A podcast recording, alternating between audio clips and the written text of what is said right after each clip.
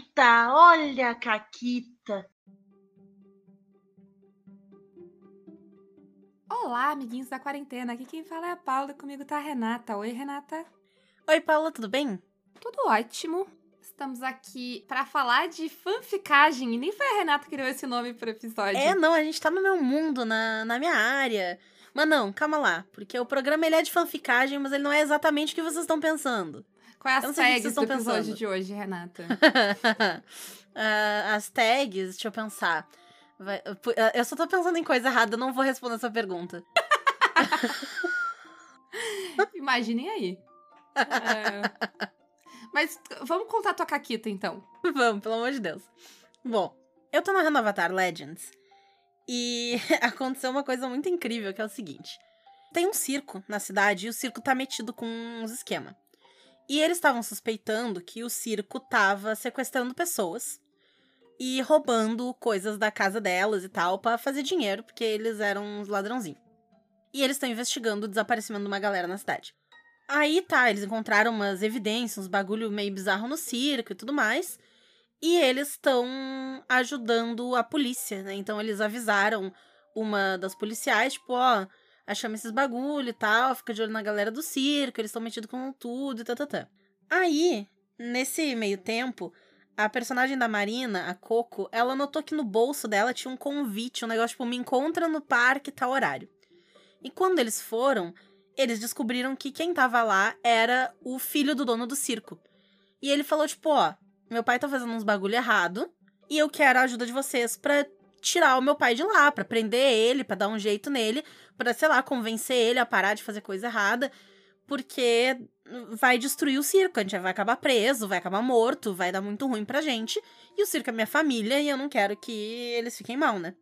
E aí, ele é um NPC dessa aventura, que é uma aventura pronta que eu dei uma modificada, mas ele é um NPC, né, enfim, da aventura. E ele tem um papel meio coringa, assim, ele pode tanto ser aliado. Quer dizer que Coringa no circo me deu um gatilho aqui, mas continua a história, por favor. Ele é um personagem meio coringa na história. Ele pode ser tanto aliado quanto inimigo. Depende muito de como eles abordarem a coisa. Então, sei lá, se eles resolvessem só, tipo, ah, suspeitando do circo, vamos atacar o circo, ele vai proteger o circo.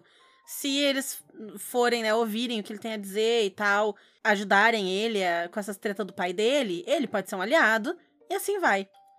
E aí, depois que ele falou, então, né, meu pai tá fazendo merda, eu gostaria de dar um jeito de tirar ele da liderança do circo, porque eu tenho ideias menos danosas pro circo. Só que tem um pessoal que é muito leal ao meu pai, tipo, eu também sou e tal, não sei o que, mas ele passou dos limites. E aí ele está, não, curtimos, vamos te ajudar, só tem um detalhe. A gente disse pra polícia que vocês falsificam obra de arte e sequestram pessoas. E aí ele ficou tipo, vocês o quê? e aí ele ficou tipo, vocês nos entregaram? Climão. Climão, né? Porque assim, ele é contra sequestros e roubar, tipo, a casa das pessoas. Mas, ah, roubar umas obras de arte de gente rica, trocar por uma falsa e depois vender no mercado negro, pra ele tá de boa. Eu acho, inclusive, belo e moral. Porque Eu acho também. não é pra ficar. Esse negócio de ficar acumulando obra de arte na, na, na sala pra te ver sozinho é escroto.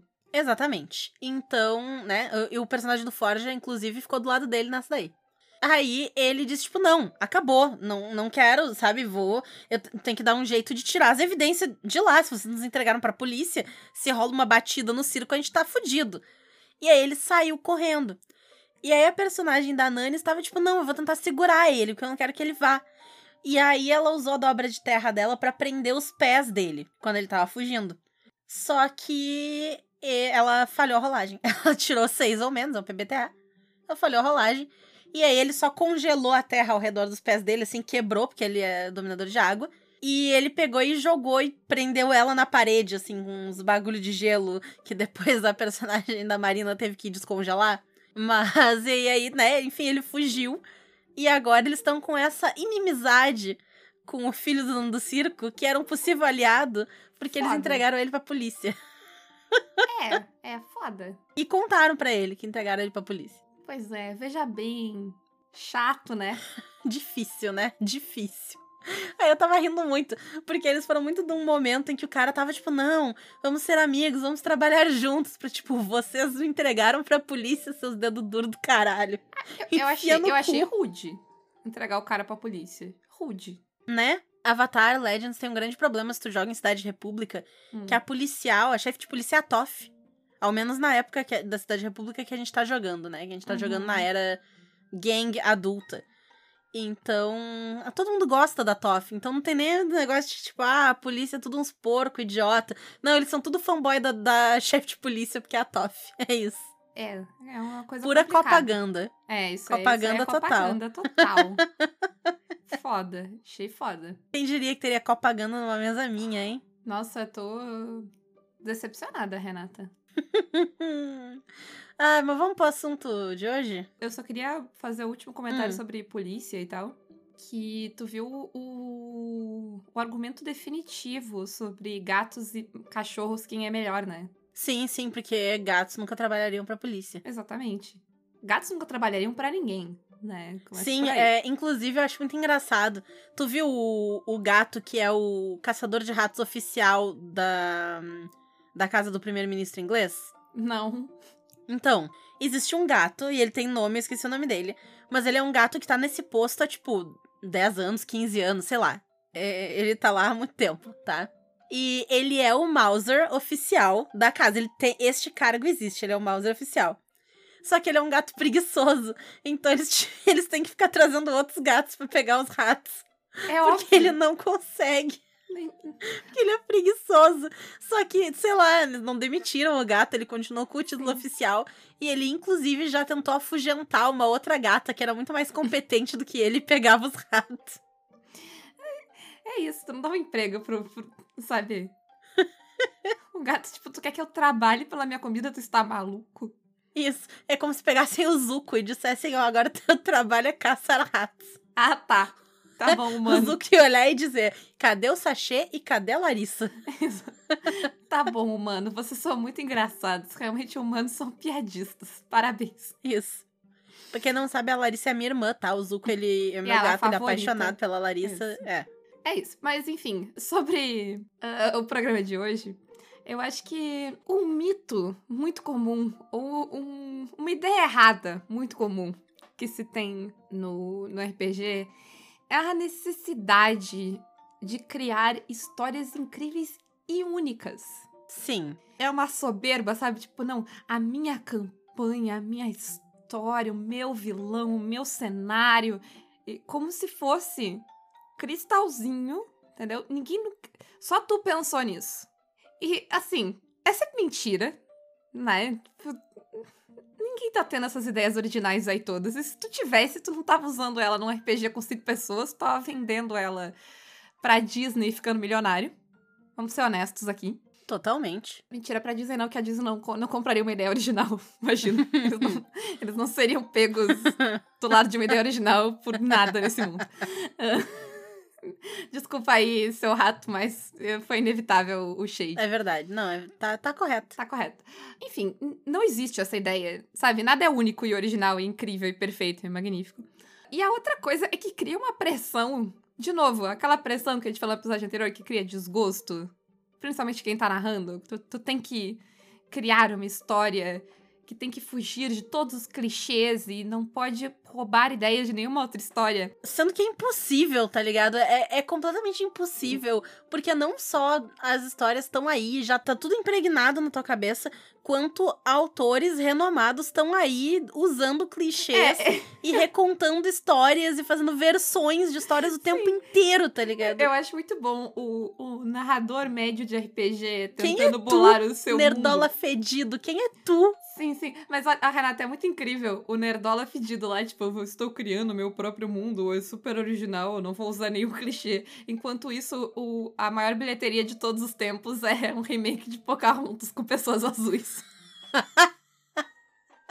eu nem sei, eu acho que nem é a maior bilheteria de, muitos, de todos os tempos, mas foi por muito tempo. Ai, foi por muito. Não, perdeu pra, pra Avengers Endgame, eu acho. Mas foda-se, entendeu? Foda-se. Sim.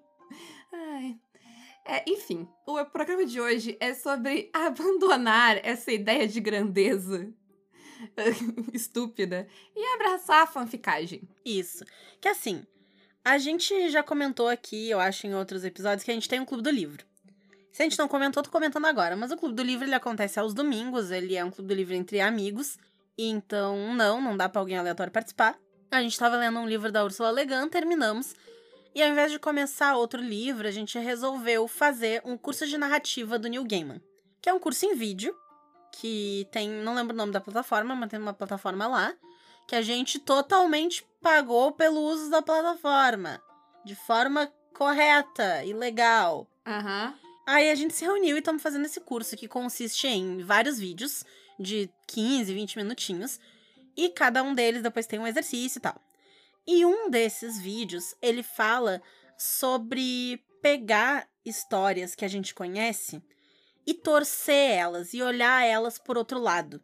Porque tem muita coisa que a gente consegue usar de histórias que a gente conhece e claro que o curso dele é mais voltado para alguém que quer escrever um livro, que quer realmente contar uma história sozinho, né? Mas tem muita coisa que dá para tirar pro RPG, porque afinal a gente tá contando histórias também. E eu acho que o, o Gaiman, ele tem um foco em contar histórias. Eu acho que é um dos, uma das coisas que faz ele ser tão bom em navegar por mídias, né? Porque eu tenho um pouco de ódio que o filho da puta escreve livro, escreve livro infantil, escreve livro infantil juvenil, escreve quadrinho, escreve série e escreve, sabe? é, Eu acho rude um pouco, assim. Mas eu acho que é porque o foco é, tipo, em contar histórias, né? E aí, ah, eu vou contar a história nesse formato aqui porque vai servir Uhum. pra essa história este formato. Mas vem de uma ideia de passar histórias. Eu acho que por isso que é tão fácil de ir pro, pro RPG, porque, né, a gente também tá contando histórias. Sim. E é uma coisa muito legal que ele faz. Ele dá um exemplo que eu achei muito bom, porque ele é um exemplo muito de RPG, tá? Que ele dá o exemplo da Branca de Neve. Que, ah, quando tu começa a pensar na Branca de Neve, que ela é uma mulher branca como a neve, cabelos negros como o ébano, lábios rubros como sangue, sei lá o quê. É, e ela fica deitada dormindo num caixão. E o príncipe vai lá e beija a maluca que tá deitada no caixão. Então, isso é a história de um príncipe necrófilo que tá beijando uma princesa vampiro e que a madrasta é a heroína da história que tá tentando manter o reino a salvo. É porque tu tá torcendo a história da Branca de Neve, usando elementos que estão ali e brincando com eles. E isso é muito uma coisa que eu gosto de fazer em RPG. Eu vou aqui torcer a pauta e foda-se. Mas eu recentemente fiz uma coisa parecida narrando o Castelo Falkenstein, que Falkenstein é muito legal porque ele já traz isso. O Castelo Falkenstein, ele não te diz, ah, conte histórias originais. Não, ele coloca personagens de história como histórias, né, que tu conhece, como personagens daquele universo, tá no canon, tá no livro. Ele Tá oficializa a fanficagem, né? Ele oficializa a fanficagem, exatamente. Por que será que eu gosto de Castelo Falkenstein, né? É um mistério. É um Nunca mistério. saberemos responder. E aí, os personagens eles iam embarcar numa viagem de navio. E eu lembro, é, eu- quando eu penso o que, que pode acontecer em navio, eu penso vampiros. Por quê? Porque eu gosto muito de entrevista com vampiro, tem uma parte que é num navio. Enfim, apesar de ser só uma mini passagem, eu gosto daquela passagem. E eu pensei, vampiros. A tua mente, Renata, é um negócio incrível. Obrigada. Continua. Ah, náufrago é muito batido. Titanic, eu penso em Titanic. Eu pe... Tudo na minha vida eu penso em entrevista com vampiro, Paula. Qualquer coisa. Eu, eu, entendi, eu entendi. Mas enfim, tá? Eu pensei, vai ter um vampiro no navio. E como é que eu ia estruturar, então, essa aventura? Cada noite ia aparecer um corpo. E aí eles iam investigando esse corpo, descobrir indícios e coisa e tal. Iam ser indícios estranhos, porque ia aparecer um vampiro, mas quando eles olhassem a fundo, ia ter algo esquisito. E foi o que eles acharam no primeiro corpo. Eles encontraram que o corpo sim tinha sido drenado de sangue, mas tinha sido por algum tipo de mecanismo, alguma coisa. Não tinha sido alguém que foi lá, mordeu o pescoço da pessoa e bebeu o sangue dela. Foi alguma outra coisa. Qual era a moral dessa história? A Mina Harker, do Drácula, ela tinha sido amaldiçoada por um colar maligno. E por conta disso ela estava cobiçando coisas. Era o que esse, o que esse colar fazia. Então ela queria poder. Ela achou esse colar eh, no castelo do Drácula, eh, mexendo em coisas que ela não devia. E ela, encostando nisso, ela foi amaldiçoada pelo colar, influenciada pelo colar, e ela queria poder e queria as coisas. E o poder maior que ela via por perto era o próprio Drácula. Então, o que, que foi que ela fez? Ela conseguiu convencer o Jonathan Harker, que era o marido dela, e o Drácula a embarcarem numa viagem com ela. Ela deu alguma desculpa que eu não pensei, porque eu sou uma narradora preguiçosa e como essa desculpa era irrelevante, eu não pensei nela. E durante essa viagem, ela matou o marido para dar o sangue de bebê pro Drácula, sem ele saber que era o sangue do marido dela que ela tinha matado. E ela tava agindo como se ela estivesse ajudando o Drácula. E aí depois ela drenou o Drácula para beber o sangue dele e se tornar uma vampira e ter aquele poder. Dependendo de como eles investigassem, não foi o que aconteceu, porque eles foram investigar o caixão que eles viram entrar no navio mais para frente. Mas se eles tivessem ido investigar o caixão primeiro, a suspeita do Drácula teria sido muito grande desde o começo. E aí a virada é que a mina é quem, na verdade, é a vilã da história. E não a donzela em perigo. Porque jura que eu ia botar uma donzela em perigo, Né? né?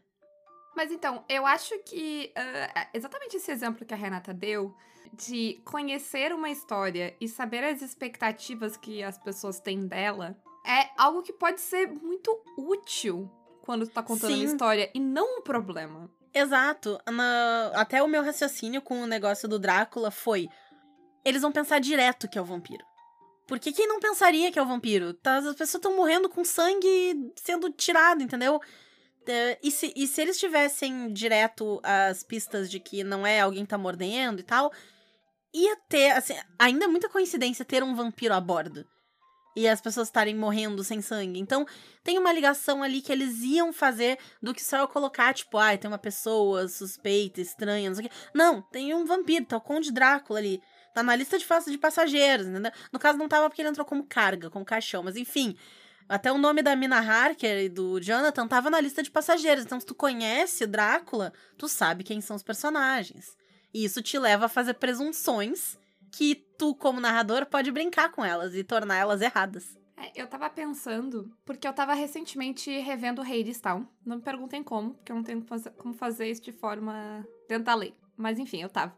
E eu tava reparando porque Hadestown vai contar tanto a história do Hades e da Perséfone, quanto a história da Eurídice e do Orfeu.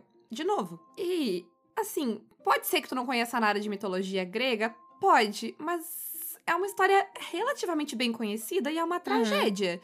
Tu meio que. E eu acho uma coisa que eu acho muito foda que o musical faz é que em nenhum momento ele tenta te enganar que não é isso, sabe? A primeira coisa que eles cantam é que é, é uma tragédia, é uma história triste, é uma música triste. E tem uma parada que, que é o ciclo da coisa toda, que é uma história triste, mas ela, ela vai ser contada de novo e de novo, porque o importante não é o final. O importante é contar essa história na expectativa de que dessa vez ela vai se tornar diferente. Uhum. E eu tava vendo, eu tava falando com a Raid Lecorne, que tava assistindo comigo, sobre como é foda o jeito que eles contou aquela história, que tu esquece o final dela durante ela. E tu torce de novo pelo Orfeu e pela Eurídice. Tu torce pra dar certo. Tu te importa com eles, sabendo que vai dar tudo errado. Porque não é sobre isso. Não é sobre o final. É sobre a jornada deles. E tu saber usar essa parada, sabe? Tu saber contar uma história de uma forma interessante, mesmo todo mundo sabendo o final, é plenamente possível e pode ser inclusive legal tu já saber o final. Dá um peso diferente pras coisas. A Renata lembrou, quando a gente tava montando essa pauta, de uma história que a gente até comentou recentemente aqui. A história é o seguinte: uma das jogadoras estava jogando com um bardo, que era basicamente o Shakespeare. E eu dei pra essa personagem um livro onde ela podia escrever coisas que aconteceriam. Era um, li- era um item mágico, sabe? E aí, tipo, era, ah, então de repente o fulano tropeçou e caiu. E aí isso aconteceria de verdade. Só que, num ato de ego incrível, ah, o personagem estava usando aquilo pra contar, tipo, tava escrevendo naquele, no item mágico, sabe? A torta e a direita, tava abusando, e abu- usando e abusando. E aí eu disse, ah é? Perfeito. Aí que eu fiz? Eu trouxe todas as histórias dela pra vida. E foi muito bom, porque eu sabia que mais cedo ou mais tarde eles iam se dar conta, né? E aí foi indo, eles encontraram três bruxas, elas leram o futuro, eles não deram muita bola, a gente seguiu. E aí eles chegaram numa cidade que tava. E aí tinha umas famílias brigando. E foi indo, assim, a ficha foi caindo devagar, sabe? Jogador por jogador. As pessoas foram se juntando as partes. Uhum. E aí foi muito bom, porque quando eles deram conta de que não só uma história, mas várias histórias de Shakespeare estavam acontecendo, foi se criando um clima tenso. É, a minha parte favorita foi. Eles estavam lá, eles estavam vendo as tretas, e aí a Renata só soltou um: Ah, não, a gente vai entrar num barco. Porque ela se deu conta exatamente do que iria acontecer, né? Porque... Sim, exato. Porque isso é que foi a parte legal de notar. Porque quando tu nota que é uma história, tu tá tipo, tá, ok, eu sei como é que eu resolvo isso daqui. Mas quando a gente percebeu que eram várias histórias acontecendo em sucessão, todo o próximo passo é uma possível história de Shakespeare. Eu amo metagame. Eu gosto muito do metagame. Como é que pode ter gente que é contra o metagame? Porque aí tu começa a te apavorar se tu conhece as histórias.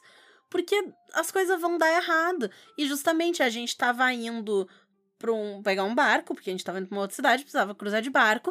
E eu, tipo, caralho, tem, existe The Tempest. A gente vai se fuder, porque a gente tá andando num barco. Sim, porque The Tempest é um, um navio que naufraga e eles vão parar numa ilha cheia de fadas e que tem um mago filho da puta. Isso! Então eu tava tipo, vai dar muito ruim. Sim. É The Tempest, a gente tá indo pra um barco, a gente tem que resolver Shakespeare antes de chegar no barco. Isso. E, enfim, eles sabiam exatamente todas as tretas, mas ainda assim. Na verdade, não é ainda assim, é mais legal, né? Sim. Porque quando.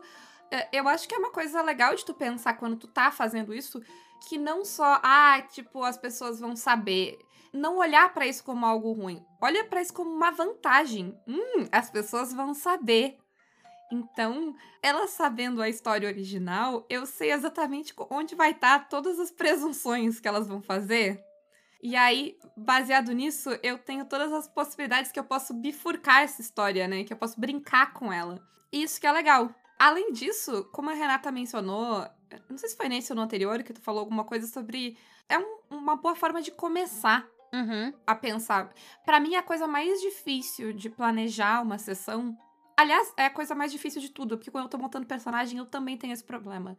Partir do nada é algo muito difícil para mim. Sim. Eu não tenho nada para me basear. Eu vou demorar mil anos para pensar naquela história. Sim. Aí, tu tava comentando no outro episódio que quando tu prepara a aventura de Brindlewood Bay, a parte que tu mais detesta é pensar nos personagens. Se tu pega uma história que já existe pra fazer uma aventura de Brindlewood Bay baseada nessa história que já existe, tu tem os personagens. Eu ainda tenho preguiça de descrever eles, porque era exatamente Tudo isso bem. que eu tava fazendo, mas sim, Tudo tu bem, tem toda a razão. Mas sabe, tu tem os personagens, tu teve que descrever eles porque tu tava escrevendo com o intuito de publicar essa aventura em algum lugar, correto? Sim, Porque se tu estivesse fazendo só pra ti, tu conhece esses personagens, foda-se, tu não precisa escrever e Uhum, colocar descritivos de cada um deles e tal. Exato. Isso facilita muito, muito, assim. Total. Total. E às vezes tu começa com. Eu não sei se tu já fez isso, mas eu já fiz isso muito, que é tipo. Eu vou me basear nessa história e aí eu vou mudando ela tanto que no final as pessoas nem reconhecem ela mais. Aham. Ela é só o meu Sim. ponto de partida. Inclusive, eu tenho uma coisa pra te contar, Renata. Essa história de trazer as histórias de Shakespeare à vida, ela é baseada numa temporada de The Librarian, que isso acontece. Então, nem roubar Claro. Shakespeare eu roubei de minha própria conta. Eu roubei de alguém que roubou de. Entendeu? É isso. Sim. Inclusive, o vilão da temporada é o, o mago lá do The Tempest, que eu esqueci o nome agora, mas enfim. Muito bom, muito bom. Mas assim, é, isso é uma coisa que me ajuda muito também, porque eu também tenho dificuldade de criar NPC, porque eu fico, né, pensando como é que eu vou fazer eles, não necessariamente únicos, mas interessantes, né, Pra não ser só mais um Zé genérico vendedor de loja número 34, sabe? Eu acho que a dificuldade, o que dá trabalho, é fazer com que esses elementos que tu coloca na história, eles sejam algo que é, que é algo que o gamer tava falando na- no, no curso, algo que tu acredita, algo que existe Porque é algo que absolutamente é uma mentira, é algo inventado. Mas ao mesmo tempo tem que ter algo. Tu tem que acreditar naquela coisa para ela ser interessante, né? Então tem que parecer uma pessoa que não. Sei lá, que ela existe quando eu virar as costas e deixar ela ali. Ela vai fazer alguma outra Sim. coisa. Ela não vai simplesmente virar nada. Precisa disso? Não, mas é mais interessante. Quando o personagem, o NPC, ele tem todas essas dimensões ali. E tu vai lembrar mais dele, né? Isso. E é muito mais fácil tu lembrar desse NPC, tu, como narrador, se ele for alguém de uma história que já existe. Porque aí tu não precisa quebrar a cabeça pensando naquele boneco. Tu conhece o boneco. Tu sabe as motivações do boneco. Tu sabe o que ele quer. Qualquer pergunta que te for feita, tu sabe responder. Exato. Então me dá um personagem qualquer aí, Paula. Ou, sei lá, um, um Fennon, alguma coisa aí. Ah, Hannibal. Hannibal, beleza. Se na minha próxima aventura de Falkenstein eu fizer uma versão, um nobre, que vou botar o Hannibal na minha história, porque o Hannibal ele não encaixa em Castelo Falkenstein na época, né? E nem na parte do mundo mágico. Mas digamos que eles chegam numa cidade e tem um nobre dando um grande jantar. Ele é um nobre muito famoso na cidade, todo mundo considera ele um cara muito importante. Ele é médico e ele tá dando esse jantar e ele vai convidar todo mundo. E é na casa dele, é incrível, é um negócio gigante. E ao mesmo tempo na cidade tem algumas pessoas desaparecendo. Se eu contar que tem o convite pro jantar do Dr. Hannibal Lecter, eles vão saber o que tá acontecendo O com as pânico. pessoas desaparecendo. E aí a cidade toda tá animadíssima pra ir pra esse jantar. Porque o Dr. Lecter faz comidas incríveis e os jantares deles são lendários e todo mundo que vai fala muito bem. E é sempre uma delícia, uma maravilha. Eu tenho uma sugestão melhor, Renata. Ah, Não diz quem é o, o. De gaiato, eles vão parar num banquete, entendeu? E aí, quando eles estão com a. dar a primeira garfada na carne, tu conta pra eles. sim. Sim, isso seria incrível também. É, e aí, o que, que acontece? Se eles forem investigar e tentar entrar ali na. sei lá, dentro da cozinha do Dr. Lecter pra ver o que, que tá rolando ali, ele vai pegar uma faca e sair correndo atrás dele e tentar matar eles? É claro que não. Porque ele é um homem muito inteligente e calculista, então ele vai tentar ganhar isso na esperteza. Ele tem classe. Ele vai né? tentar- Jamais se Ele rebaixaria um negócio desse. Porra. Então ele vai tentar incriminar eles de alguma forma, ele vai tentar convencer os convidados de que eles estão atrapalhando o jantar e tudo por baixo dos panos. Então, eu já sei como esse personagem vai agir. Eu não preciso ter grandes coisas planejadas, porque eu sei quem é aquele personagem. Eu sei as motivações dele, eu sei o que ele quer, o que ele não quer, o que ele vai fazer, o que ele não vai fazer. Então, é, ele só vai sair para um combate se for a última opção dele. Se ele já tiver fudido. Senão ele não vai brigar com ninguém. Sim. Outra coisa que é legal quando tu faz a fanficagem, que talvez um- uma coisa que todo mundo reclama no RPG é a necessidade de infodump, né? De, de ter que dar muita informação. Quando tu tá fanficando, em geral, tu não precisa dar muita informação. Porque várias regras daquela história, daquele universo, as pessoas já sabem. Principalmente se tu pega histórias bem conhecidas, como contos de fada, ou coisas muito icônicas, assim. Mesmo que a pessoa não, não tenha um conhecimento profundo daquilo, alguma coisa ela sabe.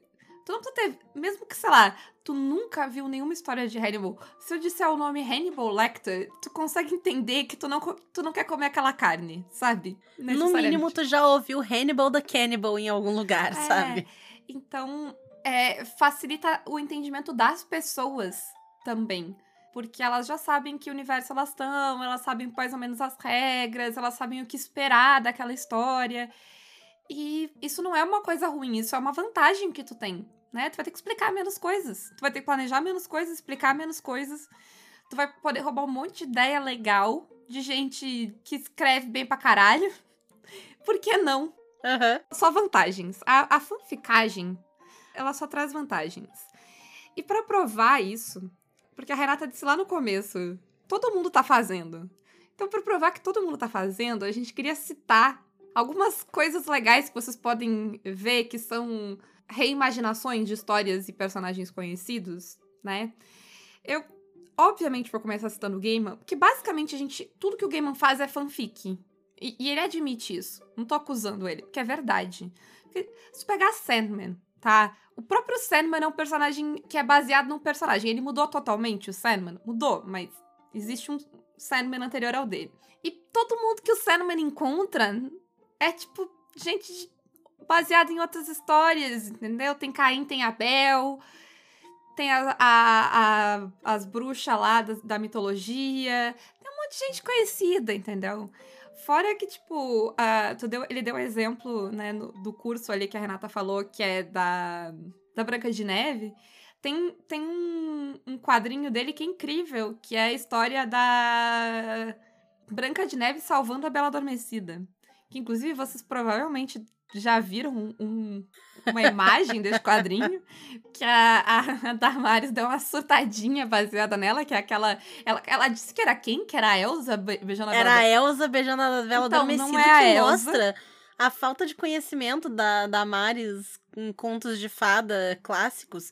É, não que a Elsa seja um conto de fada clássico, mas porque. Ela é, né? ela, é, ela é a rainha de gelo lá, ela é também. Sim, mas a, a, é que a Elsa é, é, menos clássica que a Branca de Neve, né? Porque é, é novo. Sim, e a história dela é que mais mudou, né? Também. Isso, exatamente. Mas porque na ilustração, claramente, uma tem cabelo preto e a outra é loira, apesar de ser em preto Sim, e branco. Mas, acho, enfim. Mas é, é muito legal esse quadrinho, gente. Ele é, ele é muito divertido. E tem também a, uma das primeiras coisas que eu li do Gaiman, que é um livro de conto dele, que chama Coisas Frágeis. E eu acho que tudo nesse conto é um pouco de fanficagem, porque ou é, são personagens conhecidos, ou são uh, mundos conhecidos que ele tá explorando por esses personagens. E é muito legal desse livro, porque nem sempre tu te dá conta logo de cara, número um, que história que é, com o que, que ele tá brincando. Ou número dois, por, tipo, o que que ele mudou nesse mundo. E o meu conto favorito desse, uh, desse livro, que é um estudo em Esmeralda, que vai recontar a história do estudo em vermelho, mas ela, ele é um crossover de Sherlock Holmes com uh, histórias um Cthulhu. Né? É, que é, é, é, é, muito foda. E tu vai te dando conta de onde ele tá fazendo as, as inversões e as mudanças, assim. E é muito legal esse conto, assim. Ele é, ele é muito, muito legal. Principalmente porque eu li esse livro. Então tu vai te dando, sabe? Aham. Uhum. Eu acho. E falando. Hum. termina, perdão. Não, eu acho muito foda essa parada. E eu só queria terminar dizendo que, além de tudo, esse, esse livro que eu recomendo muito, ele tem um dos meus quotes favoritos do Gaiman, que é We owe it to each other to tell stories. Que é tipo, sei lá, nós temos um dever social de contar histórias, que eu acho que é super a ver com RPG. E. Sim. Enfim. Tu deu o exemplo do Estudo em Esmeralda. Tem um livro que eu gosto muito que é O Cão dos Dubervilles. Eu não sei se ele tem em português. Em inglês é The Hound of the Dubervilles, que é baseado no Cão dos Baskerville, que é outro livro do Conan Doyle, de Sherlock Holmes. E ele é basicamente uma fanficona de enquanto Sherlock Holmes e Dr. Watson estavam resolvendo crimes, o que o Moriarty estava fazendo. E aí ele é todas as histórias da perspectiva do Mor ele segue o mesmo formato do Sherlock Holmes, que é quem escreve não é o personagem principal, né? Porque quem escreve as aventuras de Sherlock Holmes é o Watson. No caso do Hound of the Dubervilles, quem escreve é o Sebastian Moran, que é, tipo, o sniper dele, o assistente dele, enfim. E aí é o que, que o Moriarty estava fazendo esse tempo todo. Então ele não muda nada no quesito da época da história, não tem nenhum elemento místico, não tem nada. Ele é só uma mudança de perspectiva. E ainda assim, ele é um fanficão. Outro que é um clássico que todo mundo conhece, eu imagino, no mínimo de nome, senão em que planeta tu vive, é o Rei Leão, que é Hamlet, né? Então, é totalmente baseado numa obra de Shakespeare, e é o Rei Leão. É Shakespeare com um bichinho. Além disso, Shakespeare Furry, as... é isso? Shakespeare Furry, isso, exatamente. Perfeito. Com aquela cena da Nala, que ela faz uns olhares uhum. sexuais pra pessoa, é totalmente Shakespeare Furry. Mas fora isso, tem fanfic, fanfic mesmo, que aí o pessoal alopra. O pessoal tá, faz de tudo, mistura tudo. Mas é um lugar muito legal cenário. de criação. Sim, demais, demais. Eu falo alopra de um jeito muito positivo. É que pode ser alopra de um jeito muito positivo, mas também pode ser alopra de um jeito assustador. Tome cuidado, leia as tags. Leiam as tags. território exatamente. perigoso. É território perigoso, entendeu? Sim, Por exemplo, sim. tem uma menina que eu sigo no TikTok, que eu vejo os vídeos dela no TikTok às vezes, inclusive eu preciso seguir ela, mas eu não, não sigo. Que basicamente o que ela faz é ler tags do, do AO3. e, e aí, sei lá, esses tempos ela tava no- nas tags das, das fics de Transformers. Gente, vocês não querem. Eu achei fanfic de Tetris esses dias, né? É, então. Eu, te- eu comentei contigo, eu fiquei, eu fiquei chocada. É, então. Porque eu já vi muita coisa nessa vida, mas fanfic de Tetris. É. Gente, era fanfic de sexo. De É Tetris. sempre de sexo. Pelo menos uma é sempre de sexo. É- essa é uma grande verdade sobre o, o Archive of Our Own. Assim, Isso. Não me perguntem como que acontece, porque eu não li. Eu só vi É. que ela tava lá. Se lerem, não e me aí eu fiquei. Eu fiquei, não pode ser. E aí eu li o suficiente pra ver que era. E aí eu fechei a aba. É, não me contem. É isso. Mas, é, mas assim, ao menos a título de curiosidade, eu recomendo, né? Fiquem seguros, leiam as tags, vocês podem. Tem várias coisas que tu pode usar ali pra restringir o que tu vai ver. A ferramenta é boa. Vocês não precisam se expor a nada que vai traumatizar vocês, se vocês não quiserem. Se vocês quiserem também, à vontade, mas o Caquetas não paga terapia. Mas eu acho que é tipo, que é um exercício interessante de brincar, né? E mudar mil vezes. Eu lembro na pós, a gente falando de fanfic, e eu lembro de alguns colegas muito revoltados que aquilo não era mais a história. Porque realmente, às vezes, a fic ela transforma tanto que só sobra muito pouco, né? Do... Aham. E, a- e eu, acho, eu, eu, acho engraçado, assim, porque era uma reação muito ferrenha, assim, sabe? De, não, mas isso aí não é mais o negócio que eu gosto. Foda-se, ninguém se importa. Sim. Isso me lembrou que 50 Tons de Cinza é fanfic de Crepúsculo. Sim, sim. É, Me lembrou disso também. Enfim, gente, né? Dante é fanfic da Bíblia. Dante é fanfic da Bíblia. E eu acho que com esse coach a gente encerra o episódio, né? Eu acho que sim, eu acho que sim. É, é isso. Beijo pra Ana. Então tá. Quem quiser falar mais sobre fanficagens e criações de histórias, vem ser nosso mecenas pelo Apoia-se, PicPay ou Padrim. Ou então usem também Apoiem o Caquitas usando nossos cupons na Retropunk, cupom Caquitas10, e na Forja Online, o cupom Caquitas5. E quem quiser anunciar o seu RPG aqui no Caquitas, pode anunciar entrando em contato com contato arroba pausa para um conteúdo.com.br, falar com a Ana Schermack, que é quem tá cuidando dessas coisas pra nós. É isso.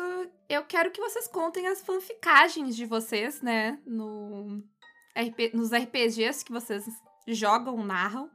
Contem aí. E um grande beijo. E um forte abraço. E acabou, Caquetas.